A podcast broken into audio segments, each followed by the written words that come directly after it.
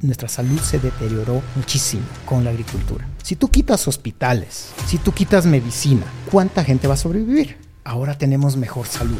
No tenemos mejor salud. Llegamos al siglo XXI donde somos hiper, hiper sedentarios. La sedentarización termina siendo una enfermedad. No llegan los productos y nos morimos. No tenemos autonomía ni seguridad alimentaria en la ciudad. Estamos en una posición súper vulnerable. No somos frugíveros, somos carnívoros. Sí, nosotros éramos carroñeros, entonces el pasado es fundamental.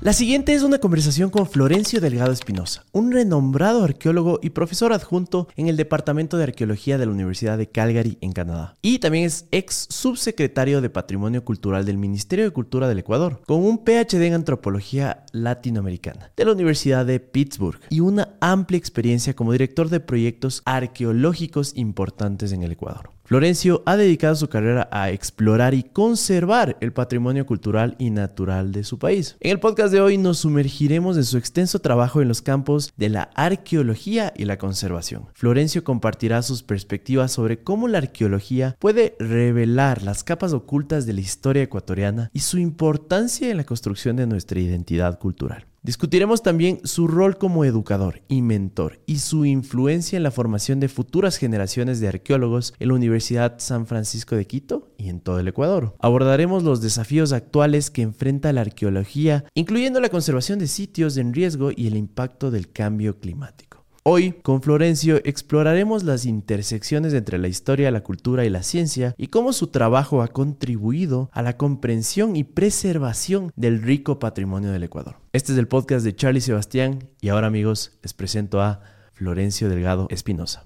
Eh, ¿Cuál es el último hallazgo arqueológico que le tiene interesado a Florencio Delgado?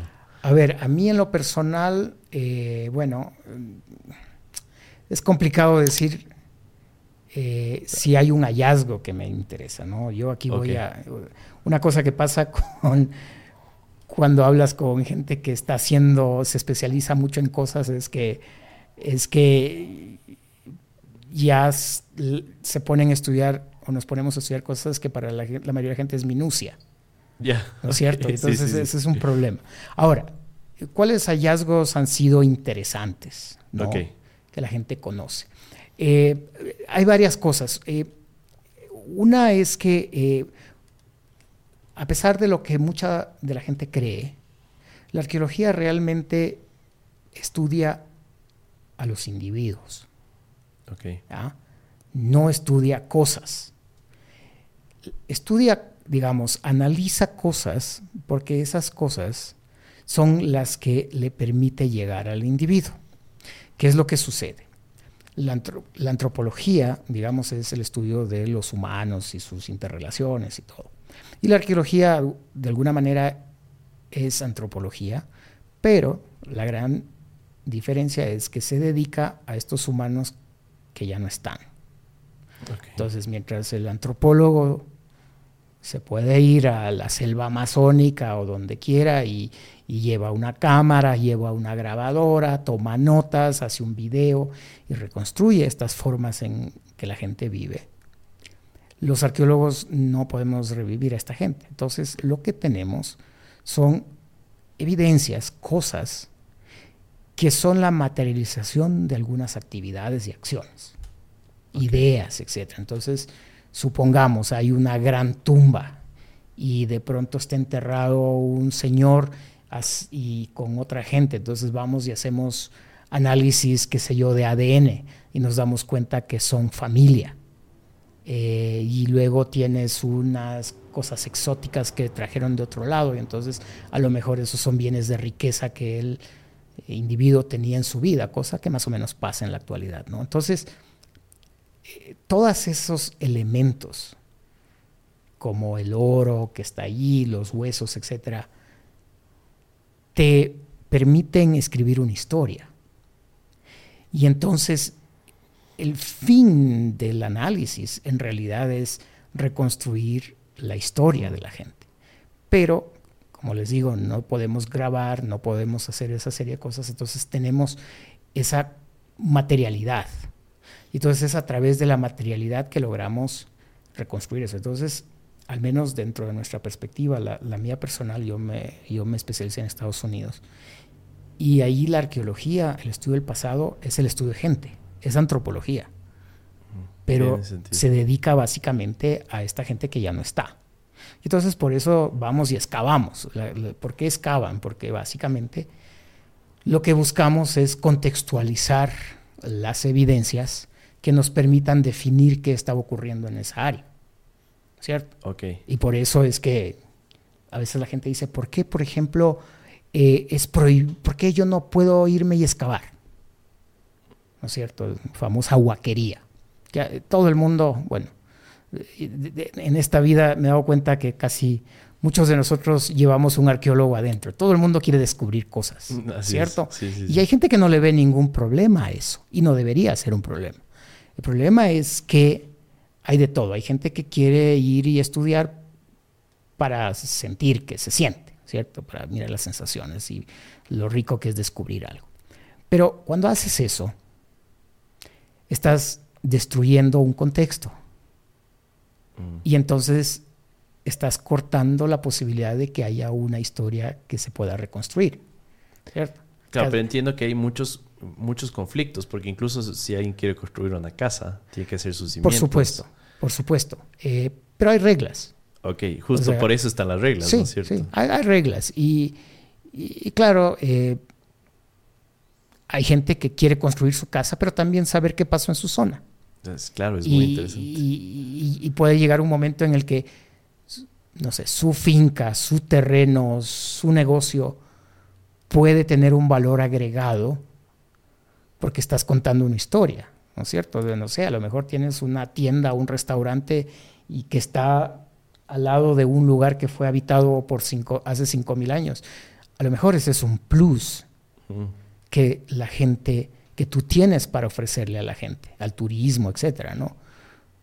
Pero a veces la gente no lo sabe, no lo entiende y siempre tiene esta idea de que no, es que si encuentran cosas aquí me van a quitar. Me van a quitar el terreno, se lo va a llevar el gobierno. Hay, hay también toda esa, esa, esa idea, ¿no? De, ¿Y, es cierto eso? No, yo, si ustedes conocen a alguien que le han quitado el terreno porque en su, en su, en su terreno han encontrado algo como una tumba o algo, pues que me cuenten, pero en realidad es parte del, de, esa, digamos, eh, desconfianza que se tiene del gobierno, de las autoridades, en muchos casos con razón, pero, pero claro, eso también es porque no se entiende qué se quiere hacer, para qué se quiere hacer y quiénes tienen que estar involucrados en el asunto. ¿no? Eh, bueno, entonces toda esa historia para decirte que hay evidencias y hay evidencias. Por muchos años la, y, todavía Indiana Jones y todo muestran al arqueólogo como aquel que va a las pirámides, que está corriendo peligros y todo. ¿no? Esa es la parte como que vende y hace que Hollywood eh, nos haya tomado en cuenta. En realidad la arqueología es mucho más, tiene su lado divertido, pero también tiene su lado de análisis. La excavación es una parte de toda una serie de cosas que hacemos. ¿no? Eh, pueden haber muy buenos análisis sin necesidad de que excaves, sino una, un reanálisis de algún material que existe o cosas como esas. Eh, pero es cierto que ir al campo y hacer la excavación es, nos encanta, ¿no? El que diga que no le gusta eh, y que es arqueólogo, no, no, no, he encontrado todavía alguien que haga eso. Pero hay algunas evidencias que ni siquiera se ven, que para el ojo del normal de la población ahí no hay nada. Pero imagínate que hace uno, un par de años, creo que son un poco más, tres, cuatro años, eh, una muestra de extraída de una olla, lo pasan por el microscopio y encuentran, ah, aquí hay un almidón, son estos microfósiles, y pertenece al teobroma. Y de ahí sale la idea del teobroma domesticado en la Amazonía ecuatoriana hace 5.000 años. Ese descubrimiento, entre comillas, revolucionó mucho de lo que conocemos sobre el uso de estos recursos. Por, mil, por muchos años se creía que el cacao, por ende el chocolate, era una bebida de los dioses mayas, aztecas, y que básicamente se domestica en Mesoamérica y comenzamos a usarlo nosotros por camino, viene acá, etc. Pero eh, ahora ya está probado que hay uso de cacao domesticado en un lugar de la Amazonía. Wow, 5.000 años. 5.000 años. Ah, hace un tiempo estuve conversando con unos eh, colegas de, que trabajan en la Amazonía. Trabajan en el límite entre Brasil y Bolivia. Eh, y ellos eh, han encontrado en unos pisos de hace 6, 7 mil años una especie de arroz que fue domesticada. Mm. Y luego lo dejaron de usar. Entonces, claro, cuando tú hablas con la gente, dicen, no, no, el arroz, el sátima, ese es domesticado en Asia, aquí no hay nada. Y ellos te muestran, los, en este caso son los fitolitos, que son básicamente eh, la mayoría de plantas eh, tienen eh, una, una, forma de unas cuestiones que se llaman fitolitos y estas se impregnan y, y como producen sílice, como hay sílice, ellas se pegan en el sílice. Y entonces lo que te dejan es como la huella digital. Ah, y son sílica, que es muy, muy, eh, son análisis eh, muy microscopio.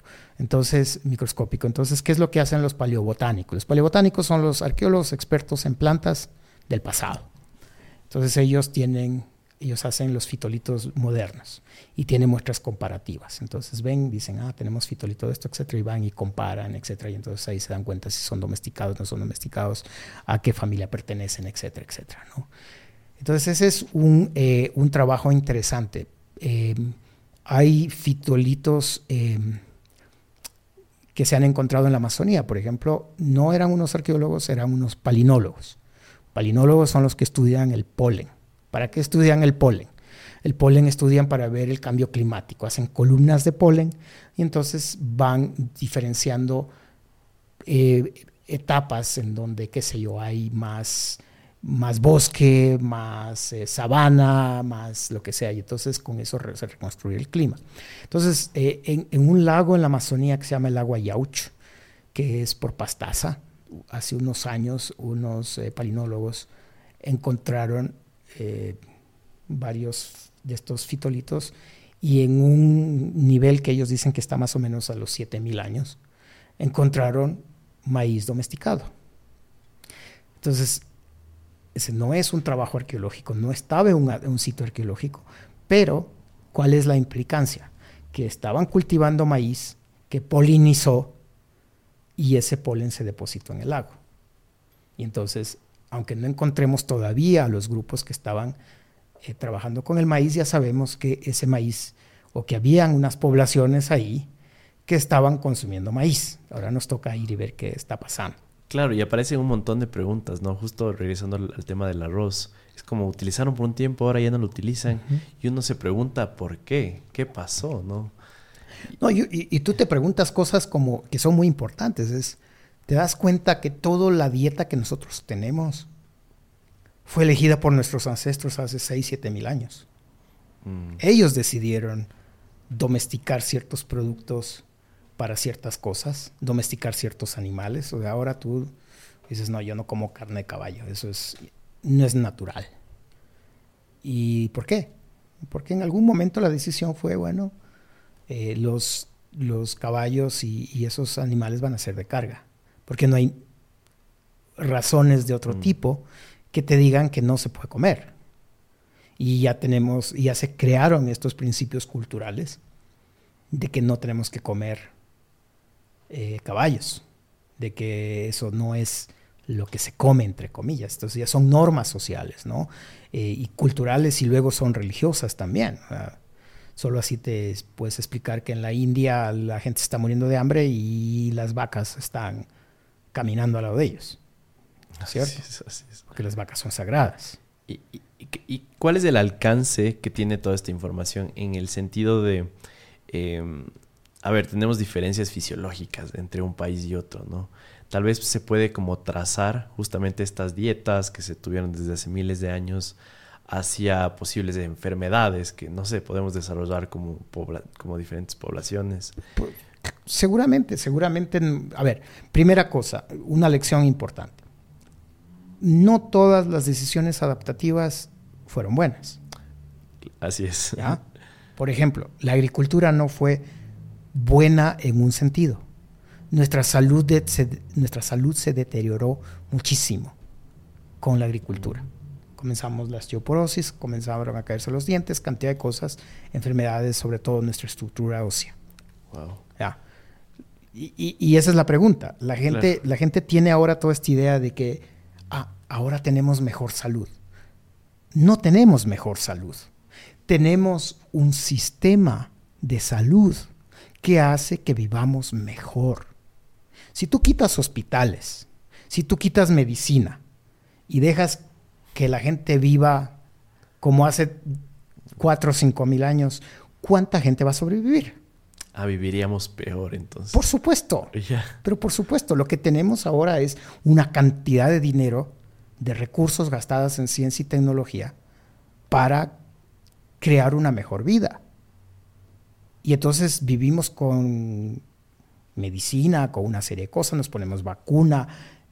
O sea, mira si alguien nace y se queda así y nunca usa medicina y sigue viviendo aquí en la ciudad con el estrés, etcétera, a ver si tiene la misma capacidad de supervivencia que incluso un niño actual guaorani, que está en la selva, mm. que está comiendo cosas, plantas, etcétera, etcétera. ¿Cierto? Tú te vas y dices, estos manes son fuertes.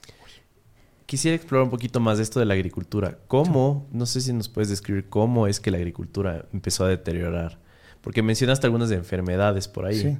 Pero tiene que ver con más bien versus esta dieta más de proteínas animales o... Sí, sí, tiene que ver con varias cosas. Una es en términos estrictamente de dieta, ¿cierto? Domesticas el maíz y un par de granos más y entonces tu dieta se reduce. Mm. ¿No es cierto? Reduces tu dieta. Eh, y, básicamente cuando llega el maíz es, casi como el monocrop, el monocultivo. Todo el mundo quiere maíz y tomamos maíz de, digamos, la ah, chicha eh, y todo es maíz, ¿no? Entonces, esa es una cosa. Y eso también tiene una implicancia en nuestros procesos de manejo de, eh, digamos, de, la tierra. Si, si, tú sabes el problema del monocultivo, ¿no? Así entra una... Se deteriora los, la capacidad de, de la tierra, ¿no? Sí, y, producir. Y, creas una oligarquía de plantas, que luego es difícil recuperar la, la, variabilidad, la, de todo eso, ¿no? Porque entonces, ¿cuál es el proceso de domesticación? El proceso de domesticación en el que estuvimos, eh, que estuvieron inmersos nuestros ancestros, básicamente que eh, seleccionaron unas plantas sobre las otras. ¿No es cierto? la gente que, trabaja en el campo sabe qué es lo que se hace. Vas a cultivar maíz. Primero, ¿qué tienes que hacer? Arar la tierra. ¿Cierto? ¿Por qué? Porque entonces liberas a la planta de todo el trabajo que tiene que hacer a través de sus raíces para obtener los productos. Le estás facilitando la vida, ¿cierto? Luego, ¿qué haces? Eh, le mejoras el suelo, le pones agua, etcétera, etcétera. Y la planta está creciendo un poco y vas y deshierbas. Y entonces ahí ya clasificaste entre hierbas buenas y hierbas malas. Y tú vas al campo y te dices, no, esa es hierba mala.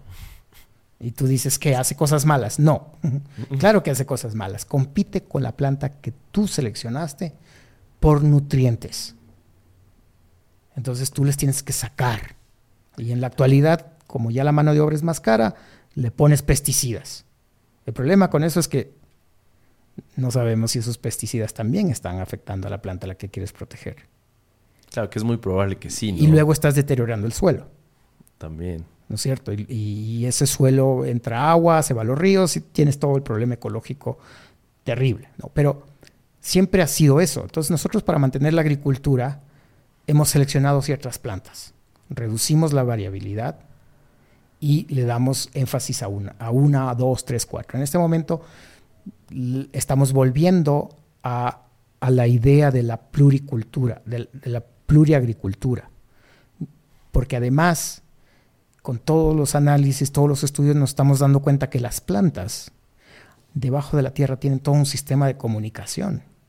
Se cuidan, se protegen, se, chismean, se, hacen de todo. Hay un mundo social y cultural de plantas que nosotros no lo vemos, no lo vimos. Ahora se supone que incluso ya puedes ver que hay ciertas plantas hasta que sienten ciertas cosas. Wow. Claro, eh, pero cuando nosotros domesticamos lo que hacemos es eso, reducimos. Y por ejemplo, si solo comemos maíz o papa, entonces estamos dependiendo en carbohidrato, ¿no? Y eh, a expensas de otra cosa. ¿no? Entonces ahora igual te vas a la costa y linda la comida, pero te dan una tola de arroz y unos tres camarones. Cuando debería ser al revés. Así es. Pero es que si no comes arroz no te llenas. O sea, ya tienes incluso un sentido de que eso es... De saciedad. claro. de que ya te saciaste, ¿no? Eh, y entonces, eso es una. E, e, el gran problema de la domesticación es que, claro, fue un ejercicio de poder de los humanos sobre el resto de los con los que compartimos la naturaleza, ¿cierto? De los demás animales y plantas. Decidimos cómo, qué vamos a cultivar, cuándo vamos a cultivar, y sí, la naturaleza nos pone ciertas reglas porque no podemos cultivar en cierta época, etcétera, todo eso, pero nosotros decidimos. Decidimos qué plantas van a servir para esto, etcétera. Entonces, nos apoderamos de ese mundo vegetal, inanimal, porque domesticamos a los animales y decidimos esto es para carga, a esto, a esto es para comer, etcétera, etcétera. Y entonces, esa, en esa relación de poder, donde supuestamente ganamos, también entramos en una trayectoria específica que nos tiene en el siglo XXI, en unas ciudades hiper habitadas, en unos pequeños cubículos que le llamamos casas, en donde incluso eh, hemos, ahora estamos en la hiperdomesticación de perros y gatos, ¿cierto? El perro ahora tiene un tipo de alimentación eh, exclusiva que hace que incluso su popó sea 30% más pequeño. Sea más pequeño. vamos a escoger el color. Huela menos. Así es. Eh, el gato, o sea, es decir, todo está hecho para nuestro beneficio. ¿Cierto? Porque la gente dice, no, es que el perro está feliz. ¿Cómo sabes que el perro está feliz? Mm. El perro, el perro, cuando lo domesticamos, se volvió todo lo que nosotros queremos que se vuelva. Tú le puedes dar una patada al perro el perro ese rato llorará y luego vuelve y te mueve la cola. Nadie más hace eso. Y entonces también tenemos otros patrones culturales interesantes, ¿no? La gente ya no interactúa entre gente, porque ahora interactuamos con celulares. Pero sí tenemos la necesidad de compartir un espacio físico con alguien. Pero como con el otro ser humano es complicado, entonces nos conseguimos un perro o un gato. ¿Cierto? Pero eso es lo que te muestra es que, eres súper antidemocrático, anti todo, porque entonces, claro, tienes un perro y le preguntas por qué tienes un perro y te dicen, es que, es que se hace todo lo que yo digo. Ese no contesta, ese no argumenta. ¿No? Entonces, e, en realidad somos una sociedad intolerante, pero es una intolerancia tapada, que nadie está entendiendo. Bueno, ese es el siglo XXI. Pero ese camino lo empezamos en el, 5.000 años antes. ¿no? Ahí se eligieron qué plantas vamos a usar, qué animales vamos a usar, para qué vamos a usar estos animales, cómo vamos a combinar las dietas. Lo, de ahora es lo mismo, es el mismo maíz, solo que ya mejor elaborado y ahora tú le preguntas a un muchacho de dónde viene la comida y te dice del súper. ¿no? Ya, ya no hacemos el proceso. ¿Te imaginas si nosotros le pusiéramos a todo el mundo a cultivar cosechar y comer lo que se cultiva, ¿cuántos de nosotros vamos a lograr sobrevivir en este espacio? ¿no? Entonces, obviamente estamos en otra, en otra situación, en otro mundo. Y, tú ves, o sea, también es, una cuestión de la hiper eh, uso de medicamentos. Hay medicamento para todo. La gente ahora ya no quiere tener dolor de nada y tiene que ser inmediato, tiene que ser mediático. ¿no? Todo esto de toda la tecnología también nos ha mediatizado. La, gente, la, gente, no tiene paciencia, quiere ahora, en este momento. ¿no? Eh, entonces, y, eso tiene otras implicancias, pero volviendo al, digamos, a la domesticación, ¿qué sucede? También tuvimos que reducir movilidad. Comienza la sedentarización. Llegamos al siglo XXI donde somos hiper, hiper sedentarios. La sedentarización termina siendo una enfermedad. Así es. Está, nuestro cuerpo, nuestra fisiología está diseñada para moverse, para desplazarse. Y nosotros comemos más y proteínicamente mejor, pero usamos un 10%, un 5% de la energía para la cual estábamos diseñados usar con ese tipo de alimentación. Entonces tenemos este imbalance. Y ahora, pues obviamente todo es económico, te tienes que comprar tu máquina o tienes que irte al, gym y, tienes que tener una dieta que te permita no tener sobrepeso, etc. Entonces al final del día termina también siendo un asunto de, quienes pueden y quienes tienen, ¿no? Ah, y entonces ahí tenemos este camino. Eh, la gente comienza a converger en ciudades. ¿ah? Em, bueno, ahora porque se gastaron cantidad de recursos que teníamos, el COVID no produjo las muertes que hubiera producido si no tuviéramos el sistema médico que tenemos. Si no hubiéramos producido medicina, en tiempo récord, ¿qué hubiera pasado? Claro, hubiera sido mucho más. Mitad de la población hubiera desaparecido. O sea, ahora no fue ni el 0.001%, o sea, fueron un par de millones de 6 mil, de, 6 billones o 7 billones de gente. Entonces, la mitad debería ser 3 billones, una, cantidad increíble de, de gente que pudo haber muerto. Eso lo compensamos con tecnología. Ah, ahora, la gente dice, sí, vivimos mejor que antes. No sé, porque si hubiéramos sido en una época donde a lo mejor vivíamos dispersos, esos virus, que son virus de 24 horas. Claro, de espacios cerrados, de corto alcance. Sí, o sea, un virus, o sea, tú, si, hay, un virus que tiene 24 horas de vida, tú aíslas a esa persona, al host, 24 horas, y ese virus se va a morir ahí. ¿Ah? El problema aquí es que en esta sociedad que vivimos vamos a poder aislar a alguien 24 horas o 48 horas, es complicado. Así es. Por más que se dijo no salgan de las casas, etcétera. O sea, si la gente sí hubiera seguido todas las reglas, la pandemia se hubiera acabado antes. Pero es obvio que con uno que no acepte la regla, ese va a irradiar el virus y se va estos son, estos son virus que, necesitan este host. Y, no, es, no es el primero que va a haber, ¿no? Sí, eh, escuché alguna cifra como que cada 80 años puede ser que hay una. Yo creo que es mucho más rápido porque ahora tenemos sobrepoblación. Mm. Y, y, también tenemos eh, un problema grande y es que los, por ejemplo, muchos de los animales tampoco tienen dónde, dónde vivir. Entonces ya están como más cerca a nosotros. Y algunos de ellos pueden tener virus que para ellos, para su sistema inmunológico no les hace nada, pero transmitidos a los humanos puede ser letales. Entonces, hay una serie de cosas. Entonces, la sedentarización, que mucha gente, lo, mucha gente lo ve como la gran cosa que le pasó a la humanidad, eh, yo no estoy tan seguro eh, viendo todo el camino que hemos hecho. Obviamente a la gente le gusta estar con otra gente y se han hecho muchos avances, se, hace investigación, se hace ciencia porque la gente se comunica. Así es. El punto ahora es hasta qué grado debería haber eso.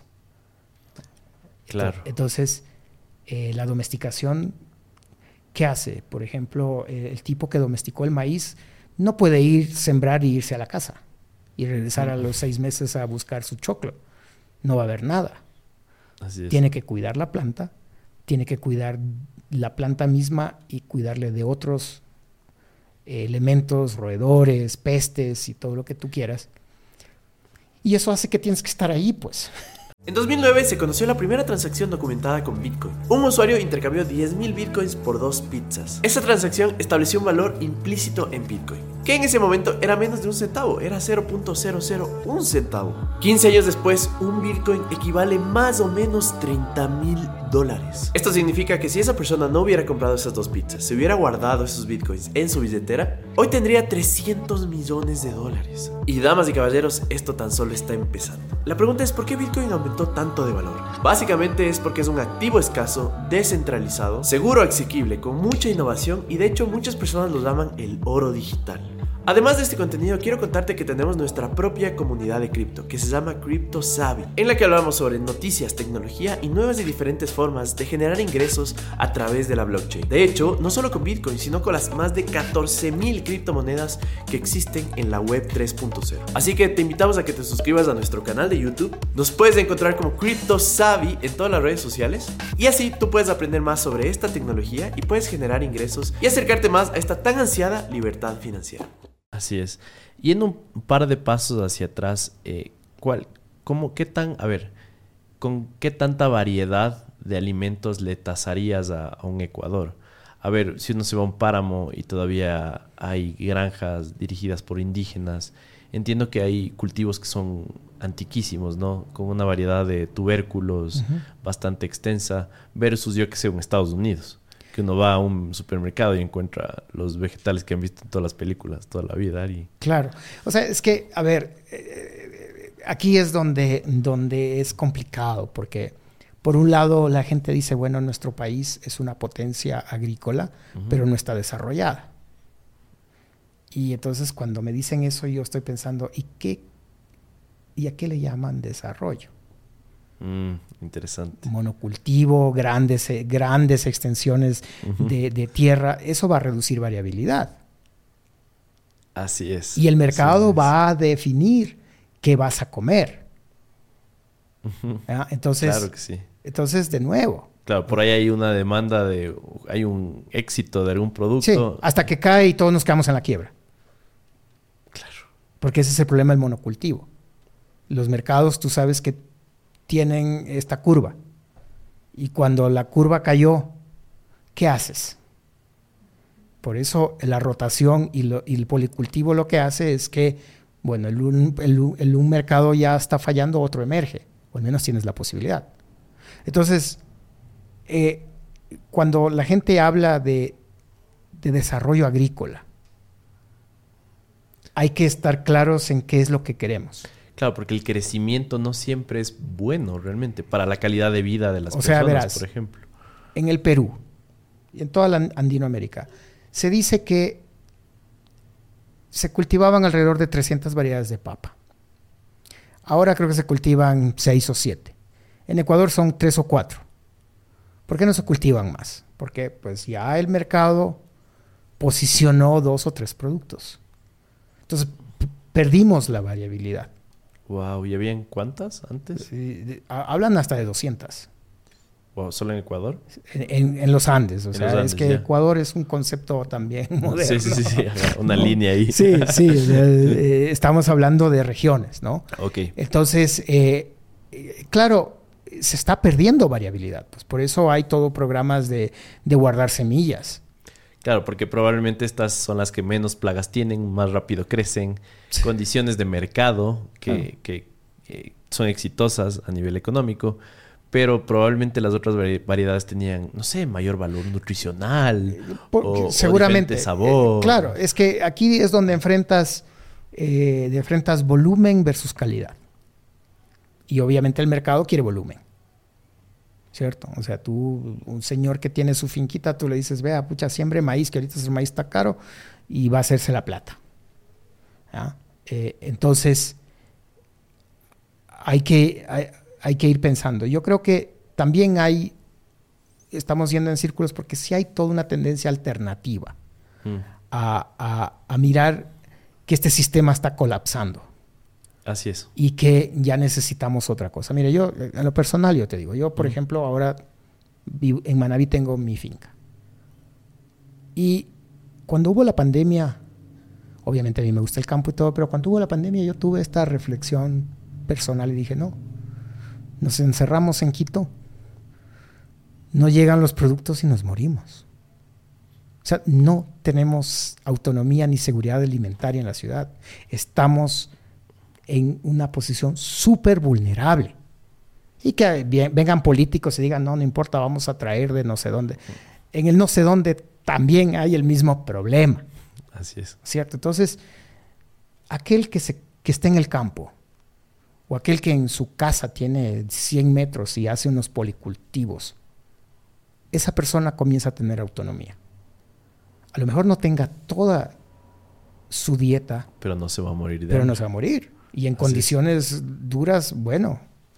O sea, imagínate lo que la pandemia nos hizo. O sea, los primeros días era, teníamos terror al virus. ¿No es cierto? alguien llegaba de afuera y le teníamos que rociar poco más con, con, todo lo que había porque ese virus nos daba terror. ¿no? Y entonces eso nos puso en una situación tan vulnerable. Y ahora pienso, no, aquellos que tienen un pedazo de tierra que van a cultivar, esos tienen posibilidades. Desde, una perspectiva eh, arqueológica, ¿qué tanto ha cambiado nuestra dieta? ¿Qué, rasgos tenemos que son, que son interesantes? Ah, a ver, bueno, primero, eh, a largo plazo, a larguísimo plazo, obviamente aquí estoy hablando para aquellos que creen que somos el producto de un proceso evolucionario y no somos los hijos del séptimo día. Ok, sí. Comencemos con eso.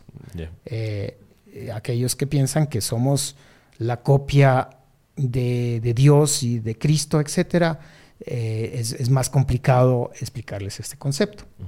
Pero aquellos que pensamos que, venimos, somos parte de un proceso evolutivo y que llegamos acá y nos desarrollamos porque pues, ese fue el camino de alguna manera eh, y la contingencia histórica.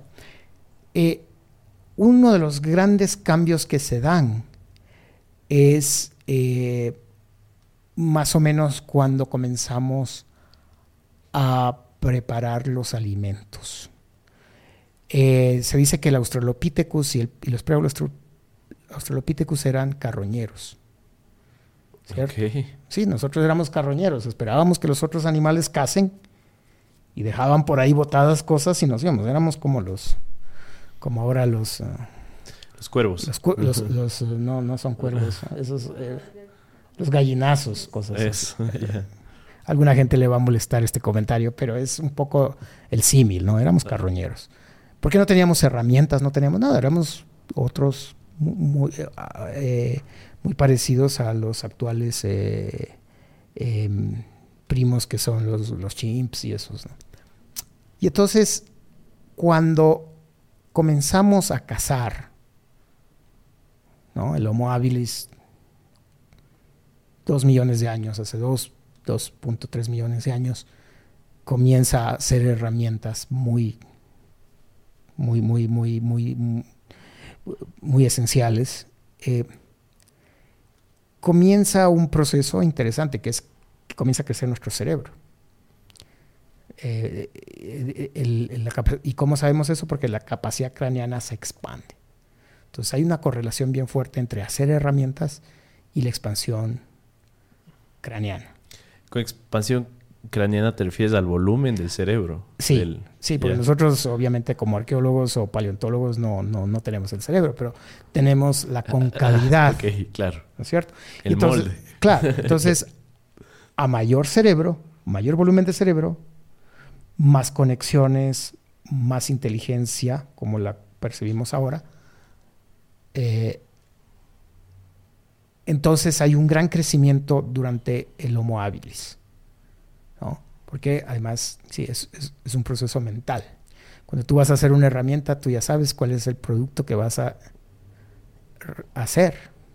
Entonces hay todo, claro, es preconcepción, eh, todo eso, y, luego y, el movimiento de la mano. Entonces hay una correlación entre estas cosas. Y luego comenzamos Homo erectus de domestica el fuego. Ojo, Aquí también hay una gran cuestión de que descubrimos el fuego. No descubrimos, allá arriba hay una bola de fuego. Vivimos sobre otra bola de fuego. Había fuegos naturales. ¿no? no, lo que hacemos es controlamos el fuego, domesticamos el fuego. Eh, imagínate, llegamos al siglo XXI en donde tenemos un carro que se prende con una chispa, ponemos agua para ir a apagar el fuego. Es solo control. El fuego no es malo. El fuego es malo cuando no lo controlamos. ¿A quién no le encanta ir a la playa y hacerse una fogata? ¿Cierto? Entonces, cuando eh, domesticamos o controlamos el fuego, comenzamos también a preparar los alimentos. Y ahí cambia nuestra estructura. Y esto va a ser controversial, pero en realidad nuestro sistema está hecho para comer carne. Ok. Entonces, sí. Pero carne, veganismo, vegetarianismo y todas esas cuestiones que ahora son importantes y respetables y todo, están bien, pero, pero evolutivamente no, no fuimos por esa línea. No somos frugívoros, somos carnívoros. Y, y, pero carne cocinada, preparada. Sí, y cruda también. la gente, a mí me encanta un ceviche. Sí, sí, completamente. Eh, la gente ahora está loca por irse a comer los, uh, ¿cómo es? El, sushi. El sushi. Y te vas a Estados te vas y te comes un tartar. Y el tartar no es una carne cruda nomás. Entonces, bueno. Eh, ya depende del gusto. Eh, depende del gusto, pero sí, estamos preparados. Nuestro sistema digestivo tuvo un cambio estructural. Ahora, no hay una asociación entre, digamos, diferencia étnica con productos. Lo que quiero decir es que eh, difícilmente tú puedes decir, ah, no, es que este man es Shuar y entonces tiene la caja torácica más grande y come esto. No, lo que hay son adaptaciones eh, temporales, si tú quieres, y algunas a largo plazo, a ciertos lugares. Estas adaptaciones, por ejemplo, tú ves que cuando vienen los seleccionados del Brasil a jugar acá, eh, algunos prefieren venir una semana antes. ¿No es cierto? ¿Y por qué? Es porque están en un proceso de adaptación temporal. Mm. ¿no? Pero no es que ya regresan al Brasil y, sus pulmones van a funcionar igualito como funcionaron aquí después de ocho días van a volver a sus condiciones. Entonces, eh, hay otras que son más a largo plazo, pero, pero no se pueden, digamos, inducir a una cuestión étnica. O sea, tú lo que puedes decir es, sí, la gente que vive en la sierra, vive en el páramo, por todo su tiempo va a tener, eh, no sé, una mayor eh, capacidad torácica porque los pulmones necesitan más espacio para expandirse. Pero aquí es el, el del asunto. Nuestros cambios estructurales se van dando por mutaciones, ¿cierto? Mutación genética. Así es. Hay mutaciones que son buenas, hay mutaciones que, que no son buenas. Y ahí es donde Darwin dice, no, hay un proceso de selección natural que define qué mutaciones son adaptativas y esas van a seguir. Y las otras simplemente van a ser como un, error en el ADN, ¿cierto? Así es. Pero para que la mutación exista, tienen que haber muchos cambios genéticos. Entonces, un mosquito que tiene 24 horas de vida, en un año tiene 360 generaciones. Ha habido 360 oportunidades de este cambio genético. Porque tú solo cambias tus genes cuando tienes la mitosis, es decir, cuando produces un nuevo ser.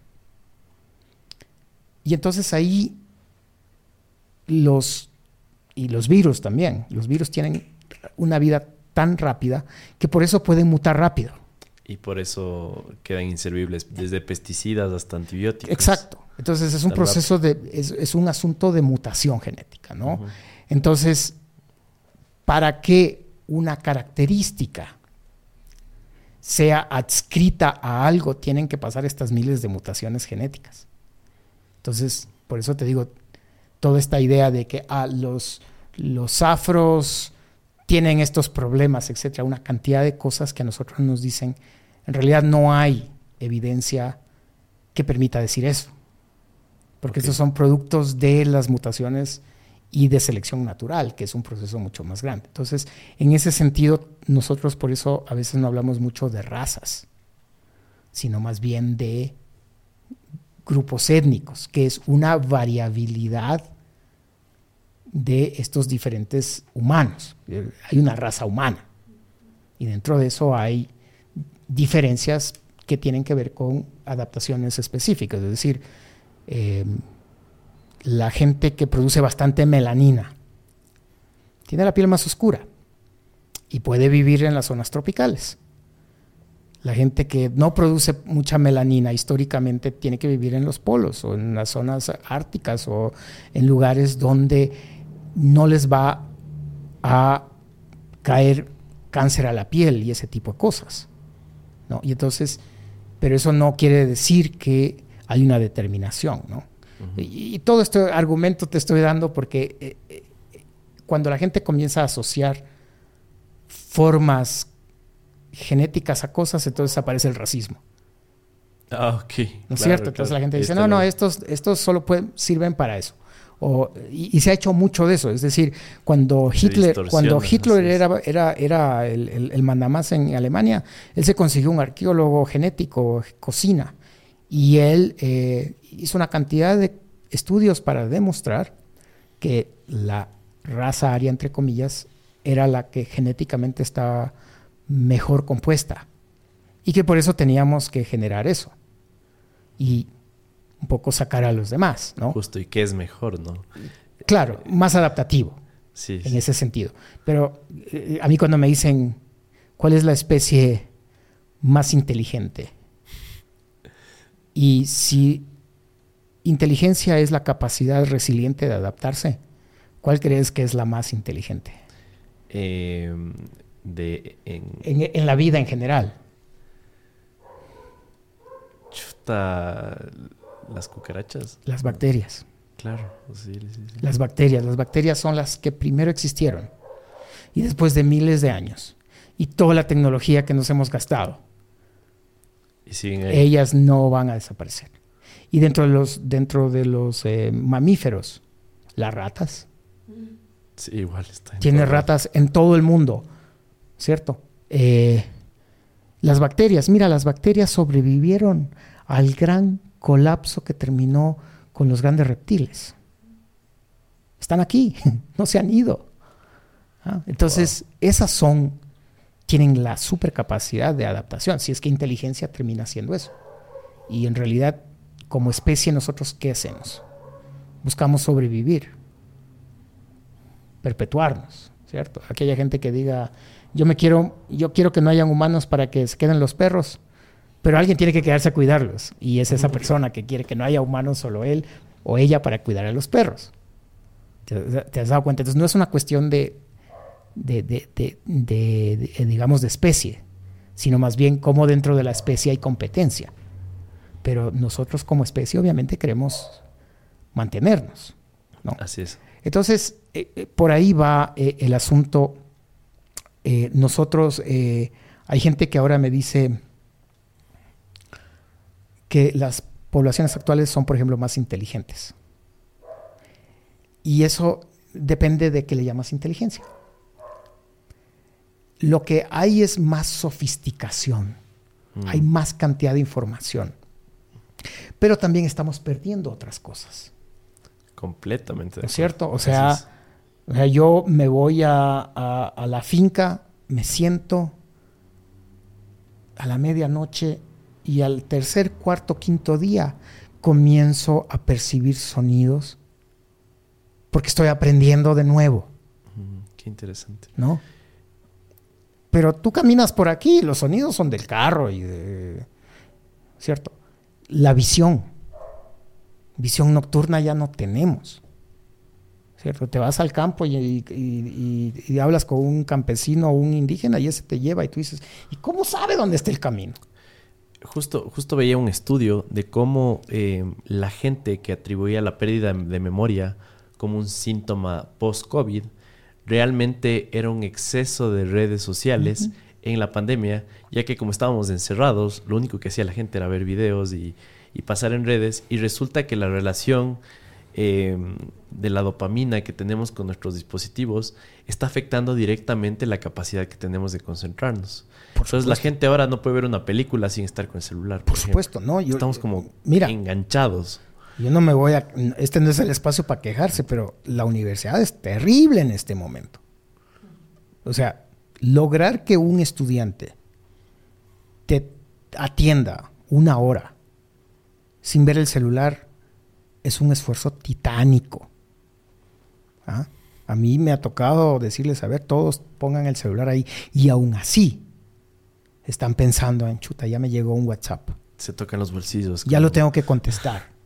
Y, hay esa idea, ¿no? A, veces, a, mí eh, me, me, pasa cosas interesantes. Hay gente que me dice, oye, te mandé un WhatsApp y me dejaste en visto. ¿Por qué? Le digo, porque no te quiero contestar ese momento, pues. No es que me caigas mal. No, pero yo tengo mi tiempo. Yo tengo mis tiempos. ¿Por qué te tienes que enojar? Porque ves que vi el mensaje y no te contesté inmediatamente. Espero que estés disfrutando este contenido, pero seguramente llegaste acá por un TikTok, por un reel de Facebook, Instagram o por un short de YouTube. Pues bueno, todos estos fueron generados por Chopity. Chopity es una herramienta que utiliza inteligencia artificial que toma cualquier video de YouTube y lo convierte en decenas de cortos virales con subtítulos automáticos. Este proceso requería antes un editor de clips exclusivo para esta tarea que se dedique a editar, reencuadrar, subtitular y renderizar. Esto me tomaba horas, incluso días de trabajo. Ahora lo puedes hacer 10 veces más rápido tomas un enlace del video que quieres de tu canal de YouTube o de otro canal, pilas que de hecho aquí viene una idea gratis para hacer plata, que lamentablemente el 98 de personas no saben qué es, pero puedes buscar videos largos de YouTube, videos de nicho como de finanzas, cocina, pérdida de peso, ganar dinero en línea, viajes, etc. Tomas este URL de estos videos, pegas el enlace del video en Chopity, lo das clipear y se generan decenas de clips. Hace su magia. Esta inteligencia artificial analiza y selecciona partes interesantes destacadas de los videos. Yo he generado cientos de clips en esta plataforma y todavía no puedo creer cuántas horas de mi vida y dinero he ahorrado. Y de hecho he generado dinero. Les dejo un enlace en la descripción de este video para que puedan aprovechar de esta increíble plataforma y que puedan llegar a sus metas económicas mucho antes. Pilas yo siempre le digo a las personas, no estamos diseñados para tener tantas conversaciones con diferentes personas al mismo tiempo. No, es, no está en nuestro diseño, es antinatural. Y a mí, a mí hay veces en las que yo me quiero desconectar. Exacto. Y no, me, no es que me caigan mal ni nada, pero hemos perdido mucho esa libertad. ¿no? Entonces estamos presos de eso. Entonces, claro, la gente ya ve como un insulto que te manden un mensaje y tú no le contestes en media hora. Y entonces los chicos que están en clase están pensando, chuta, y ahora me mandaron el mensaje y no estoy contestando. Y se van a preocupar y dicen, oye, es que mi mamá se va a preocupar. Le digo, pero tu mamá no sabrá que estás en clase. Claro. O sea, nuestras mamás nunca se preocupaban. Si te ibas al colegio, sabía que estabas en el colegio. No, y se iban internados meses completos y, no, había comunicación. Y te decían, yo todavía digo eso, a mi mamá le digo, la mejor noticia es cuando no hay noticias. Porque cuando las noticias son malas, alguien te va a buscar y te va a llamar y te la va a dar. Así es. Y, no importa si te la dan en el segundo que pasó o cinco horas después, porque no hay nada que puedas hacer para cambiar la realidad de las cosas. Es solo esa necesidad de saber ahora. Y claro, ¿cómo puede un chico sentarse a leer un artículo. Ese, un artículo sobre secuencia genética, donde haces esto y, tienes que volver a leer todo. Está escuchando música, está con el tablet, acá hay un partido de fútbol y, está, y está chateando, está haciendo mil, mil cosas. Nosotros no fuimos diseñados para eso. Y a lo mejor logremos evolucionar hacia eso, pero va a tomar años, siglos. No, y tal vez con el costo de nuestra salud mental. Entonces, mira, una cosa que, es interesante que, a, mí me ha pasado es que, por ejemplo, eh, yo eh, he tomado varias veces ayahuasca con una necesidad básicamente académica, obvio. Porque la ayahuasca no es algo bonito, algo que qué lindo, no, no. En realidad es agria, te hace vomitar, es decir, no, es, no es una experiencia así que, ay, vamos a tomar ayahuasca, ¿no? Y en algunos momentos me ha tocado tener esta escucha en 3D, que significa que he escuchado y he podido entender a varias personas hablando. Porque ¿cómo es que estamos diseñados nosotros? Nuestro cerebro, ¿qué hace? Tiene ruidos de background y tiene la conversación. Entonces, tú en este momento me escuchas a mí y los de lado son ruidos. Luego ya no me escuchas a mí, escuchas a alguien más y mi, y mi conversación termina siendo ruido. Entonces es casi una conversación en dos dimensiones. Así es. Pero bajo estos efectos a mí me ha tocado tener esta y de comenzar a escuchar varias conversaciones y entenderlas. Y lo que obviamente alguna gente dice es que el efecto que tienen cuestiones como la ayahuasca es que en realidad te, aceleran o no sé, te, te, mejoran las conexiones neuronales, etcétera, y entonces comienzas a explotar un poco más de tu capacidad cerebral. No, bueno, eso es es todo un debate sobre eso que es, muy interesante, pero, pero lo que te digo es que solo en ese momento yo he podido ver que sí hay varias cosas que se pueden hacer. Entonces, claro, y mira, eh, si García Márquez hubiera tenido toda esta tecnología, no sé cómo hubiera salido 100 años de soledad y la verdad no sé si lo hubiera escrito. Claro, porque la historia es que se aisló, ¿no? Algunos meses. Claro. Eh, entonces, eh, claro, la gente a veces se sorprende y me dice, oiga, mire estas cosas que hacía en el pasado, ¿no? Vemos la cerámica jamacuaque, así unos dibujitos así en miniatura, así unas genialidades. Y me dicen, pero tenían tiempo. Le digo, sí, es que no tenían redes sociales. si hay tiempo, si hay tiempo para leer, si hay tiempo para crear, pero si te levantas socializando y te duermes socializando a través de la pantalla, obviamente no tienes mucho tiempo. Así es. Y entonces, claro, no sabemos qué va a pasar, ¿no? Eh, y esto parece también la, típica eh, cosa de los abuelos, ¿no? A nuestros abuelos igual, nuestros abuelos igual decían de nosotros, ah, esta, esta generación no sé qué van a hacer, ya no saben coger el machete, ya no saben hacer esto. Nosotros a lo mejor estamos en la misma situación pensando, chuta, estas nuevas generaciones cómo van a, hacerlo. Pero no sé, seguramente la, sociedad humana es tan resiliente que van a encontrar otras cosas, ¿no? Pero eh, eh, la razón o lo importante de estudiar el pasado es justamente porque un poco te da una perspectiva de qué es lo que sucede y qué podría suceder, ¿no? Es, y, y hay lecciones, ¿no? Hay lecciones.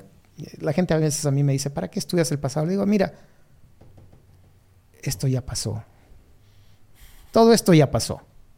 Ah, que, el niño, eso ya pasó. Ah, que derrocaron al presidente, eso ya pasó.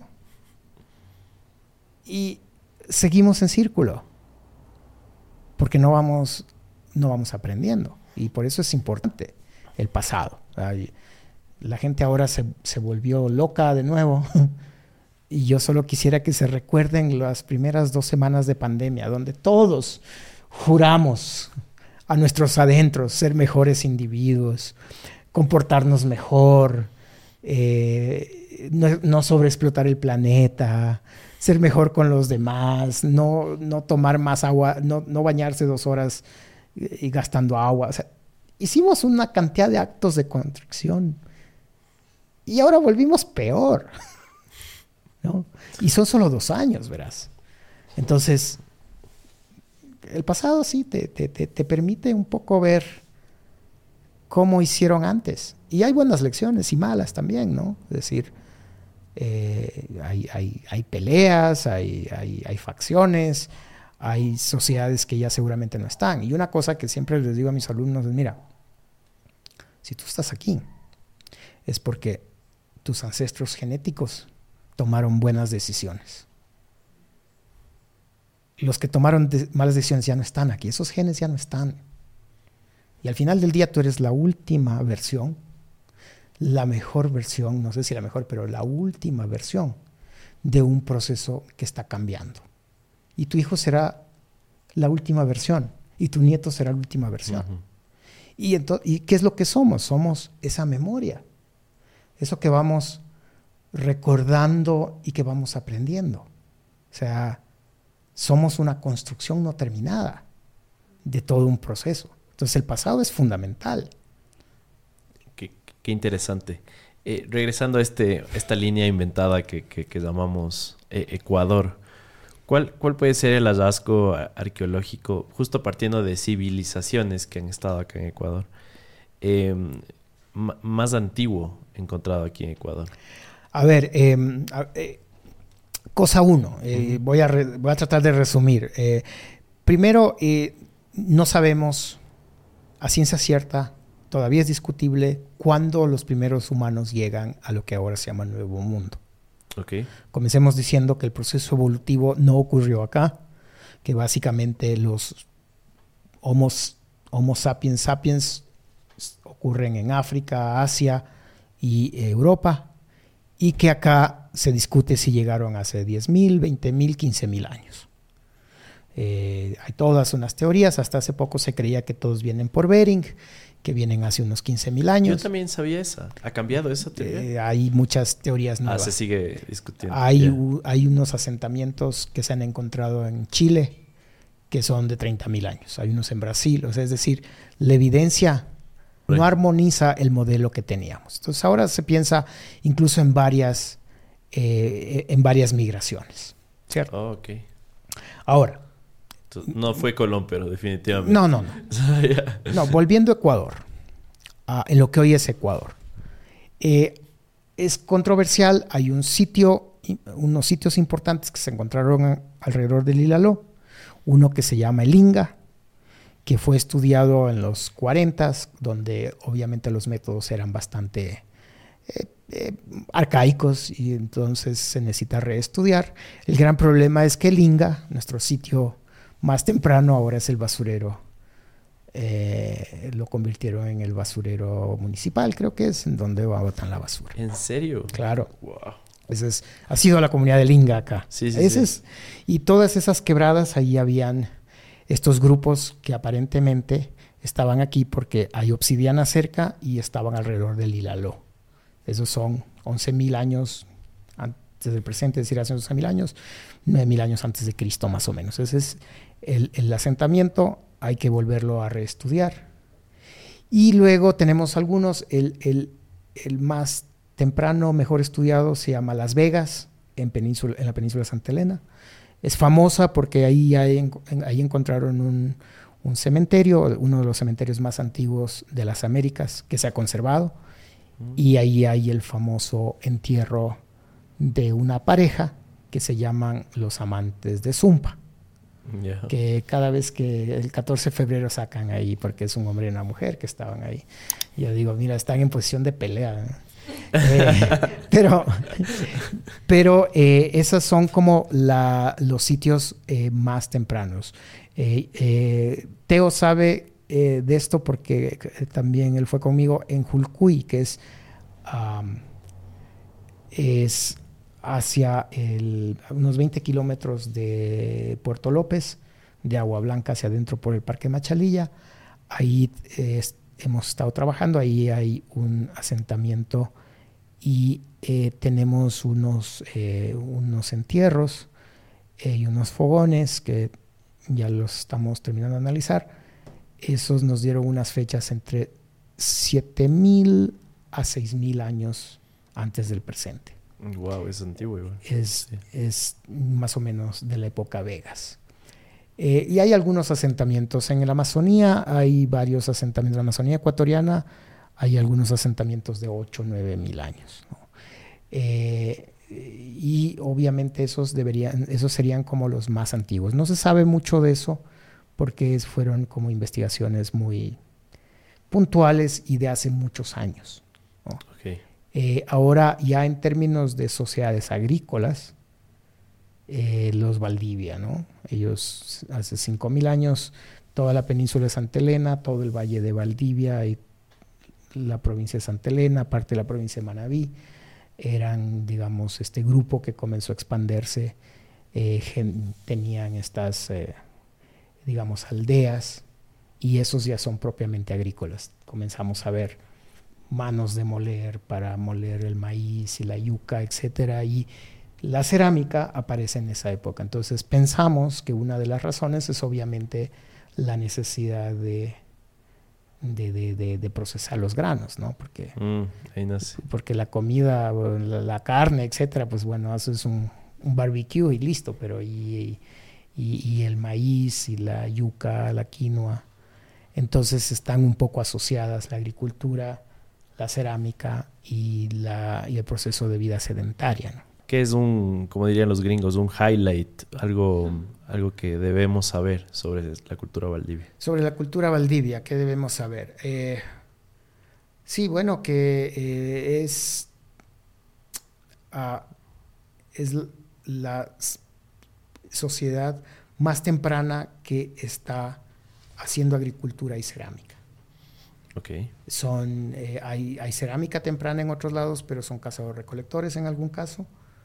Em, a ver, ¿qué más? Em, se cree, ah, otra cosa importante es que en los valdivianos ya comenzamos a ver desde bien temprano eh, que comienzan a construir espacios públicos.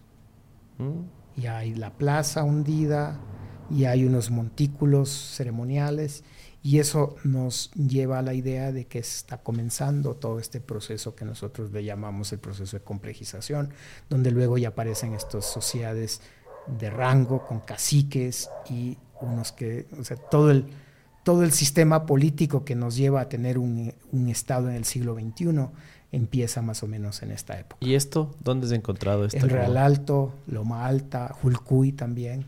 ¿Y, la gente puede visitar estos lugares? Por supuesto, Real Alto es un sitio arqueológico que está en Chanduí, mm. o sea, en la vía Chanduí. Eh, puedes ir a, mm, Loma Alta también y a Valdivia, ahí está el Museo de Valdivia. Eh, hay un museo en Loma Alta, hay un museo en Salango, Agua Blanca. Eh, la costa ecuatoriana es interesante porque tiene esos pequeños museos comunitarios que cambian toda la, idea del museo, ¿no? El museo nació como ese espacio de la high class que tiene la sensibilidad para entender otras cosas y ahora se transformó en otra cosa, es decir, es tú vas a aprender en donde las cosas pasaron. No te traes el botín a la ciudad y pones en un lindo edificio eh, en donde la gente local a lo mejor nunca las va a ver, sino más bien es al revés. Y entonces eso tiene otras razones, turismo, dinamiza la economía y permite que la gente que está más cerca de esos espacios patrimoniales sea la que se beneficie de alguna manera, ¿no? Y proveer ese tipo de cosas. Ya que tenía un, un, factor tan fuerte de nutrición este podcast, tal vez sabemos cómo, cómo se alimentaban. La, ¿Cómo se alimentaban? Sé qué es lo que comían. No sé, ya, se comían un ceviche. Eh, sí, o sea, obviamente tenemos, eh, tenemos los hornos, tenemos una serie de cosas así. Eh, primero, bueno, aquí tengo que hablar un poco de, de, muchas de las teorías que se habla de por qué se domesticó el maíz. Ok. alguna gente dice que el maíz pues se domesticó porque la gente quería comer.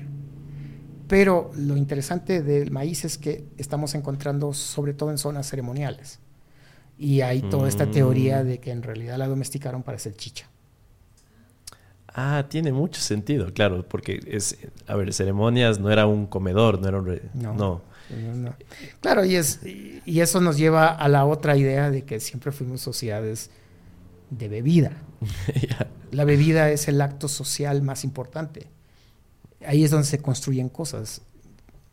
O sea, el exceso está mal y si por ahí hay gente que está escuchando y, tiene, y tiene familias o problemas sociales sobre la bebida, eso es otra cosa, pero eso son ya otro asunto, ¿no? Pero, pero la idea es que nosotros evolucionamos eh, ojo, evolucionar no significa mejorar, sino cambiar, ¿no?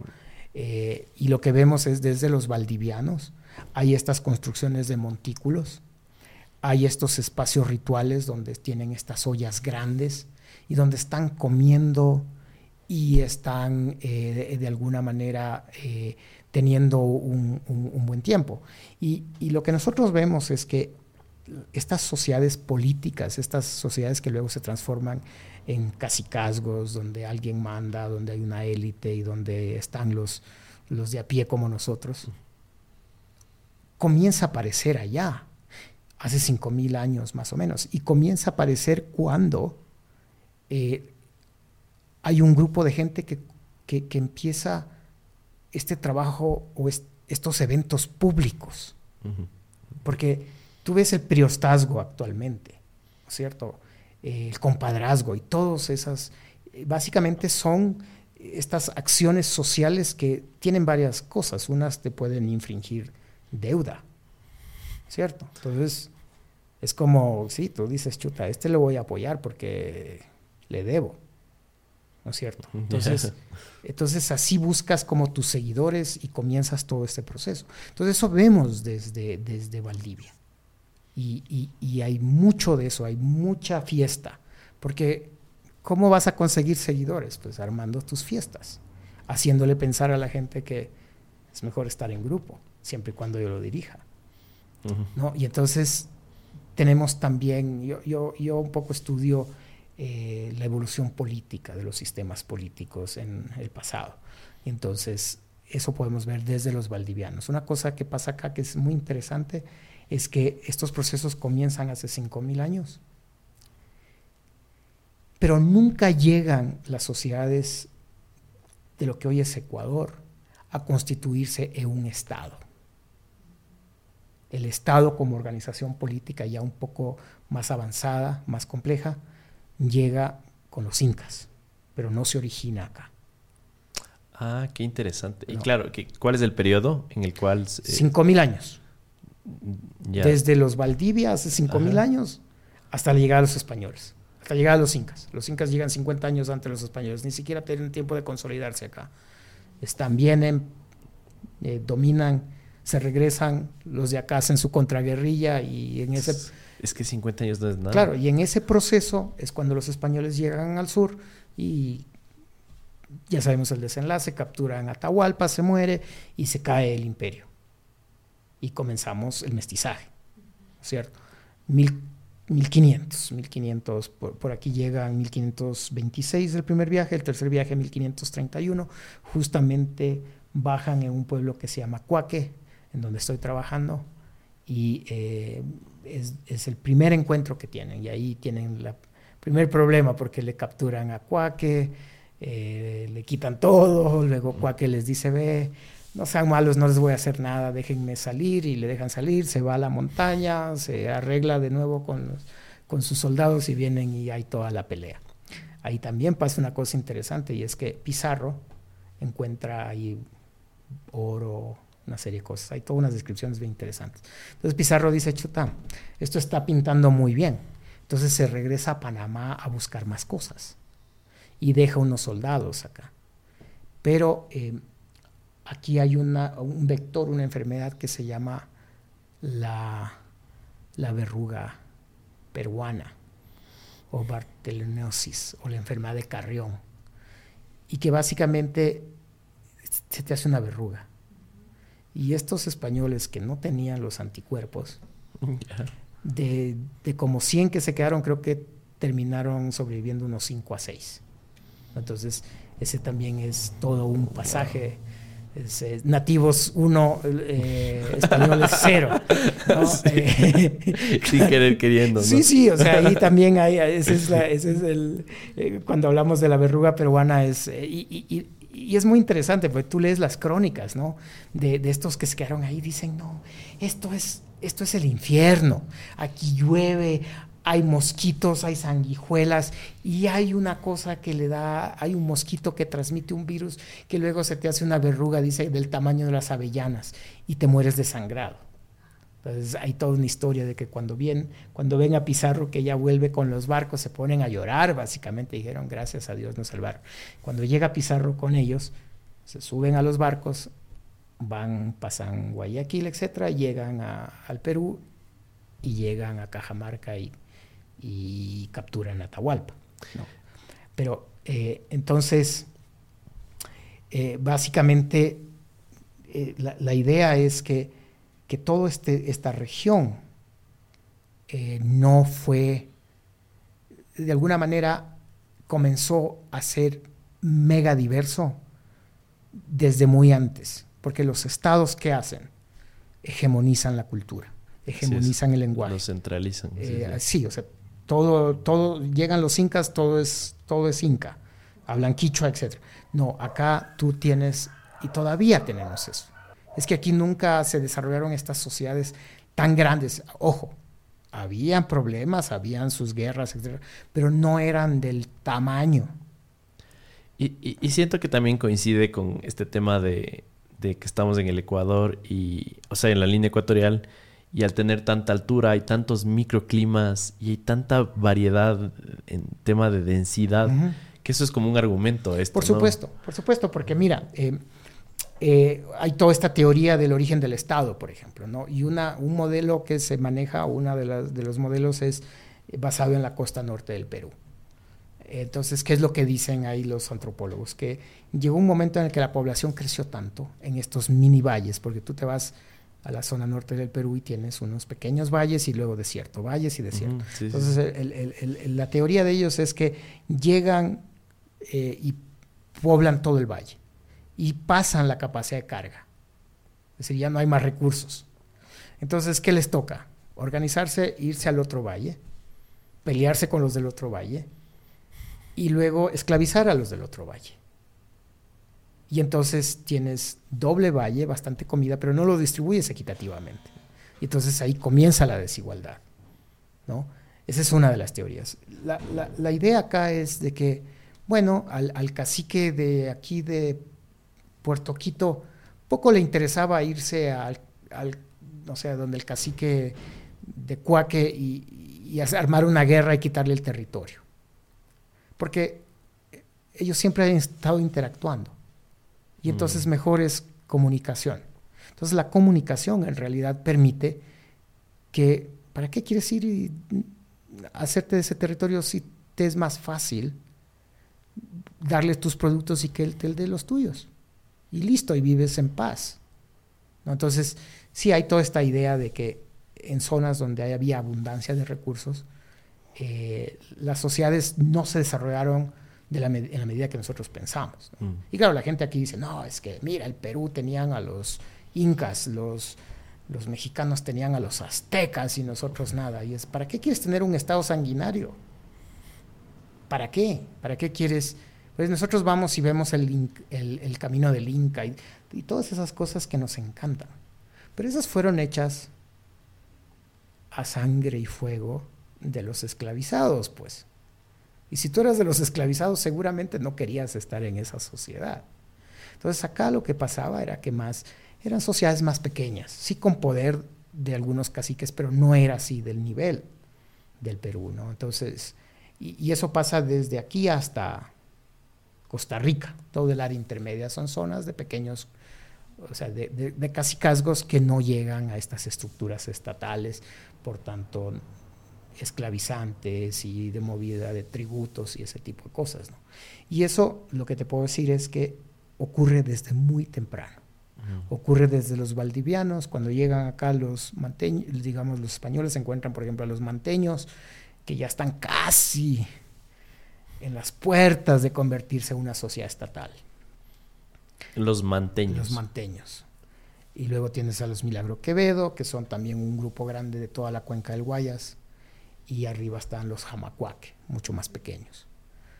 Eh, solo como para ir concluyendo, eh, ¿cuál es tu opinión sobre el estado actual de la arqueología aquí en el Ecuador? A ver, ah, una cosa que te quiero decir es que, eh, en las últimos, en la última década, bueno, hace 20 años ha, habido toda una revolución tecnológica.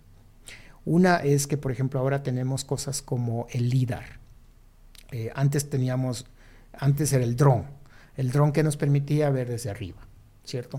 Ahora el dron tiene una cámara que se llama LIDAR. Ese LIDAR que hace te puede moldear la superficie quitando todo lo que está sobre ella. Entonces con eso, eh, quien puede, puede ir al periódico y ver que, que en, en, el área maya se piensa que la ciudad era más grande que Nueva York, Tikal y todo eso. Eh, en la Amazonía se han encontrado cantidad de asentamientos que están debajo de la, de, debajo de la selva. Entonces ese es un adelanto tecnológico importantísimo. Nosotros mismos tenemos eh, unos de algunas fotografías de Lupano, de Jaboncillo y de otras áreas donde comenzamos a ver así las construcciones monumentales, etcétera. ¿no? Entonces eso está revolucionando eh, el, el, porque podemos campo. ver la superficie, sí, sí. ¿no? Eso, eso por un lado. Por otro lado, obviamente ahora hay nuevos análisis como ADN, hay análisis de, que nos permite ver la dieta, hay, hay unos desarrollos tecnológicos muy interesantes. Eh, hay, hay, toda una capacidad de analítica con sistemas de información geográfico, etcétera, que antes no había. ¿no? Yo antes tenía que ir a comprar las fotografías del IGM, ponerla en un estereoscopio para ver en 3D. Ahora, cualquier, ahora puedes descubrir los asentamientos en el Google Earth. Te vas y abres, abres y ahí ves desde arriba. ¿no? Puedes ver Quitoloma, puedes ver Cochasquí. Wow. Entonces, hay toda esa gran cantidad de información. El único problema es que necesitas ir al campo y excavar. Porque todo lindo, pero no sabes qué está pasando. Así es. Y eso es lo que eh, de alguna manera no existe. Eh, generalmente cuando los países entran en crisis, eh, los recursos para la investigación de este tipo son las que sobran en, la mentalidad de estos políticos. Entonces, eh, en la actualidad, el Instituto de Patrimonio Cultural es una institución de control y ellos por ahí tienen unos fondos que, eh, que manejan, pero no son los necesarios, nunca van a ser los necesarios. Eh, entonces lo que nosotros hacemos, al menos desde la universidad, es tratar de, de conectarnos y hacer equipos con otra gente, por ejemplo, que sea gente de Estados Unidos o de Europa, que nos permite que ellos apliquen por esos fondos, que no son, si son para, son de sus impuestos y son para ellos, uh -huh. y trabajamos de alguna manera en equipo. Pero okay. fondos eh, del país para investigación de este tipo casi no hay. Eh, okay. Es una de las grandes deudas que existe. Eh, en, en, en, en, el gobierno anterior al anterior declararon el patrimonio en riesgo y le metieron como unos treinta y tantos millones de dólares, que yo esperaba que sea como la alocación anual, el presupuesto anual de patrimonio que, que, si lo ves 30 millones tampoco es que va a quebrar a nadie eh, en, en, esta economía dolarizada que tenemos. Pero eh, fue un acto de esa época y luego ya no hay. Eh, en esa época se lograron hacer algunas cosas. Eh, los institutos, el Instituto de Patrimonio tiene buen equipo, se compraron bastantes equipos, entonces hay una capacidad de análisis, pero todavía es eh, es como muy poco, porque la San Francisco en este momento tiene una carrera de antropología donde entrena arqueólogos. La PUSE tiene la carrera de arqueología y la SPOL tiene arqueología. Pero eh, son las únicas. Eh, y no sé, cada universidad tendrá unos 10 por año, 5 por año. Ya, yeah, entonces como que se conocen entre todos. Sí, y es muy poca la población. O sea, nosotros, okay. un, un colega mío una vez me dijo, un, un colega canadiense me dijo, mira, el, el, Ecuador es un sitio arqueológico. Pegas una patada y encuentras un tiesto. Es decir, es, es, un, es un país muy rico en historia. Tiene ocupaciones de 10 mil años y tradicionalmente ha sido estudiada por los extranjeros. Y acá los, los, los que han hecho algunas cosas generalmente han estado han estado conectados con la élite y lo han hecho como hobby. mm. ¿cierto? Gijón, Estrada en Guayaquil, etcétera, gente que quería hacer su museo. Recién cuando Jorge Marcos en Guayaquil, y aquí la puse, se forman estas escuelas, es que comienza a hacer una actividad académica, ¿cierto? Y ahora se, están saliendo algunos estudiantes, pero igual, la mayoría de ellos eh, termina siendo em, arqueología de contrato. Eh, hay, hay, una parte muy interesante que llama mucho la atención a la gente, que es la arqueología petrolera y minera. Cuando los petroleros tienen que hacer una obra, antes tienen que mandar a los arqueólogos. Entonces ahí hay, ah. ahí hay recursos, petrodólares, como siempre la gente me dice, antes era buen negocio, ahora ya no. Eh, ahí eran los contratos donde los, los arqueólogos hacían eh, trabajo. El problema con eso es que, eh, de nuevo, son servicios. Vas a hacer un edificio y contrata a un arqueólogo, entonces tú vas y haces la pruebita de pala y dices, aquí hay o aquí no hay. Pero no hay, no es un proceso de investigación. Entonces hay tres centros académicos católicas, San Francisco y Puse, en donde de alguna manera la idea es que se hace investigación buscando resolver eh, problemas. Entonces, somos muy pocos y con muy pocos recursos.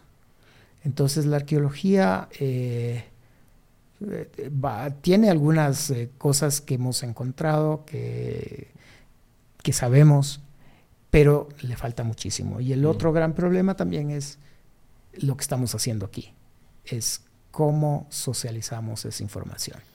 Porque el arqueólogo eh, está buscando fondos, está escribiendo papers, está escribiendo propuestas, está haciendo un millón cosas. No tiene tiempo para divulgarlo. No tiene tiempo para... Y, y, además somos muy malos divulgadores porque no nos prepararon para eso. Ah, Y entonces eh, los niños en la escuela, los chicos del colegio siguen leyendo al Reino de Quito, siguen leyendo eh, cosas que ya fueron mínimo superadas y otras que nunca existieron. Entonces, ahí también hay, y, es un gasto, porque la idea de que haces investigación no es solo para que escribas tus lindos papers y la gente que sabe lo que tú ya sabes lea y diga, ah, qué buen trabajo que hiciste y te den mejor sueldo en la universidad, sino tiene que servir como esto del terremoto. más aún la arqueología que hemos, hemos, tratado de defender por qué se hace en primer lugar. Por supuesto, si no, no tiene sentido. Si no, vea, pongan esa plata en los hospitales. Bueno, tampoco es que nos dan plata entonces. Pero, pero si hubiera, y hubieran bastantes fondos, uno, uno también es, tiene la sensibilidad de decir, o sea, mira, lo que yo hago tiene que tener un valor eh, hacer arqueología en el tercer mundo puede ser que, haga, que, tenga que sacrificar una escuela, ¿no? En, teoría, si sacrifica la fiesta de un político, mejor que pongan en arqueología. pero, pero, pero entonces eso tiene que tener una relevancia. No puede ser, eh, o sea, antes Gijón lo hacía por, porque a él le gustaba y tenía todos los recursos para hacerlo. Eh, pero, pero acá no, acá ya es un, asunto académico y hay unos fondos que eh, nosotros hemos tratado de ser lo más eh, buenos posibles y buscar fondos afuera. Primero porque hay y aquí no hay, y dos porque mejor traer de afuera y que los de acá ojalá se los use en escuelas o en algunas otras cosas. Pero por ahí va la cosa, ¿no? Entonces, se han dado grandes eh, pasos. Eh, yo eh, tenemos ahora muy buenos estudiantes. en la universidad nosotros tenemos un programa de diversidad étnica, por ejemplo, tenemos una, va a graduarse la primera arqueóloga Shuar, se graduó la primera arqueóloga Chibuleo, tenemos un arqueólogo Quichua, y la idea es esa, es también que esto se vaya dispersando y que, y que sea la gente local que está más cerca de ese pasado geográfica o temporalmente, que también esté involucrada. Entonces, eso es anti-Indiana Jones de alguna manera, ¿no? Ya, ya, vamos por otro lado. Entonces, en eso andamos, hacemos nosotros, yo tengo con, mi, con, una colega, eh, Josefina Vázquez, tenemos el programa de arqueología comunitaria. Entonces, ahí lo que pasa es que una comunidad X dice, vean, nosotros tenemos aquí una cantidad de asentamientos, etcétera, queremos que se investigue. Van a la San Francisco y le dicen, vea, queremos proponerles. Nosotros vamos, evaluamos, vemos si hay posibilidad y lo trabajamos. Pero como no hay fondos y a lo mejor tampoco queremos que sea del típico, entonces vamos y, trabajamos con ellos eh, en términos de minga, los estudiantes, los profesores ponen recursos, carros, conocimientos, etcétera, y la gente local pone fuerza laboral. Y eso hemos estado haciendo, por ejemplo, en el Valle del Cuaque por 6, 7 años. Ahora la gente en Cuaque ya sabe que es guaquería, ya sabe que es malo. Lo pueden seguir haciendo, pero ya no es por ignorancia, es decir, ah, no, pues yo voy a ver unos tiestos. Para la gente que no sabe qué es guaquería. Guaquería es la excavación ilegal de los sitios arqueológicos. Es buscar tesoros. Okay. Eh, eso es penado por la ley. Y, es penado por la ley por lo que te decía al inicio. Eh, con eso, si tú vas y buscas los aretes de la abuelita, para encontrar los aretes de la abuelita, agarras los huesos de la abuelita, los tiras por ahí, y, o sea, eh, terminas dañando todo. Así es y entonces eso por eso es, penado, ¿no? Entonces, eh, sí, por ahí, o sea, sí, por ahí te digo, no es, eh, la arqueología es sobre estudiar al pasado, a la gente antigua. Mm. Conocemos más de lo que conocíamos hace 10, 20 años, pero tampoco es así como, no sé, como, como el Teo descubre el, el Chalupas y tenemos el supervolcán, ¿no? no eh, acá es un poco más, los, digamos, los cambios paradigmáticos son más bajos, ¿no? O sea, sabemos ahora que, que la domesticación del cacao, por ejemplo, va de acá, que la agricultura es temprana, que, ah, que en la Amazonía eh, no hay estas grandes ciudades porque estábamos buscando mal, porque creíamos encontrar edificios y todo, como no hay ahí las terras pretas, que son manchas de tierra, que son justamente los remanentes de estas arquitecturas que ya se mm. dañaron. Entonces ahí están los grandes poblados. Y ahora sabemos, que los LIDAR mismos nos están mostrando que toda esta Amazonía fue poblada eh, por miles de años. Entonces toda esa idea de, de, lugar eh, no tocado, etcétera, ya poco a poco está cayendo.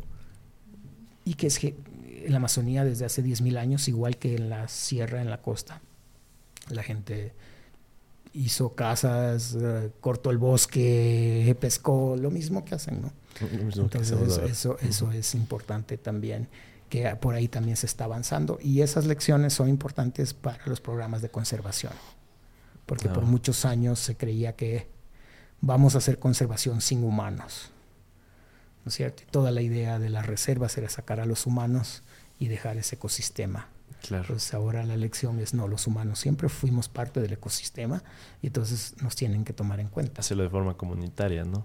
no, y además no va a haber, o sea, si tú quieres hablar de protección ambiental, de no cortar árboles en la Amazonía, bueno, tienes que trabajar con la gente que vive ahí, pues, y darles alternativas. Así es. O sea, no puedes ir y decirles, no, no maten a, la huangana, cuando unos guauranis han matado huangana durante toda su vida creas alternativas y, y, terminas con esta idea de que la conservación y el mundo mejor no va a funcionar si no atacas el problema más importante, que es la pobreza, la falta de recursos. Si tú vas a una población pobre en la Amazonía y le dices no corten el árbol y esa persona puede vender esa caoba y mejorar y mandar a, a la clínica a su hijo, nosotros cortaríamos la caoba el punto ahí es tenemos que trabajar para que no se corte la cabo. Y eso requiere una revisión de trabajar con la gente. Y obviamente yo como antropólogo, pues obviamente tenemos ahí nuestras visiones diferentes de los ecólogos, de que todo es plantas. Nosotros creemos que si vamos a cuidar el planeta, lo vamos a cuidar los humanos. Porque ninguna especie lo va a hacer. Así es. Así, así, como, la vamos a destruir, también la podemos proteger. Entonces, eso, esas son un poco las lecciones, ¿no? las lecciones que podemos dar desde el pasado y, del presente, ¿no? Qué, interesante. Justo Teófilos me decía que eh, por lo menos unos cinco podcasts debemos de, hacer por, por, todo el conocimiento que, que tienes, Florencia. Muchas gracias. Y finalmente, eh, si le quieres decir algo a la, a la, gente común y corriente, que no son arqueólogos, que vieron Indiana Jones y que creen que hay tesoros repartidos en el Ecuador y, que quieren apoyar de alguna forma la arqueología acá. Sí, bueno, eh, a ver, eh, al igual que cualquier otra ciencia, ¿no? Usted ve un herido y, no, y no va y coge el cuchillo y lo opera. Usted busca un especialista para que se salve. Al igual que eso, la arqueología también es un conocimiento que lo que hace es ver todas estas evidencias del pasado para poder reconstruirlas y tener una historia que contar. Eh, obviamente el gran problema aquí es que los objetos tienen valor. No el mismo valor que tuvieron anteriormente, ahora tienen un valor monetario y por eso hay todo un mercado negro y también hay hallazgos fortuitos y hay gente que genuinamente quiere ayudar. ¿Cómo puede ayudar? Bueno, una es protegiendo el patrimonio, viendo que si hay una destrucción, pueden denunciarlo, pueden hablarlo, pueden llamar a los arqueólogos y decir, vea, voy a hacer mi casa y encuentro aquí esta tumba, eh, eh, ¿qué hago? A lo mejor se necesita hacer un salvamento, un rescate y luego puedes continuar con la obra. Pero si obviamente estás haciendo sobre el único cementerio que nos va a proveer información, a lo mejor tienes que mover tu casa, ¿no es cierto? Pero ahí ya son otras cuestiones. Entonces, eh, ¿qué, ¿qué podemos hacer eso? Podemos también mirar el pasado como, eh, como una serie de lecciones, porque muchas cosas, como les dije de rato, ya pasaron, en diferente forma, en diferente dimensión, con diferente escala, pero ya pasaron. Em, y sí, ¿qué más? Eh, leer, estudiar, empoderarse. Eh, Indiana Jones es bonito ver, pero son unas lindas aventuras. Mm. Eh, los arqueólogos somos gente que básicamente reconstruimos el pasado en base a las evidencias. Eh, y es un trabajo interesante, lindo, tortuoso, tiene gente que le encanta, gente que lo odia, eh, pero de alguna manera queremos contribuir a mejorar el conocimiento, como entendiendo mejor cómo la gente antes resolvía problemas, los mismos que tenemos, y que fueron exitosos porque estamos aquí, porque un gran fenómeno del niño no mató a todos. Por eso estamos aquí. Y tenemos que aprender de ellos. Porque con, tanta con tan poca tecnología que tenían, sin poder predecir la cantidad de cosas, nosotros tenemos tanta tecnología, etcétera, ¿cómo podemos aprender de ellos para que sea más fácil en el presente, mejor, eh, digamos, hacerle frente a estas cosas? Entonces, eh, el pasado sirve, la arqueología sirve y, todos podemos contribuir, todos. Eh, apoyando, apoyando estos programas, yendo a los museos, cuestionando, buscando datos. Viendo este podcast, compartiéndolo y eh, para mí nuevamente un gustazo y ojalá podamos continuar esto y que seas parte de una secuela más bien.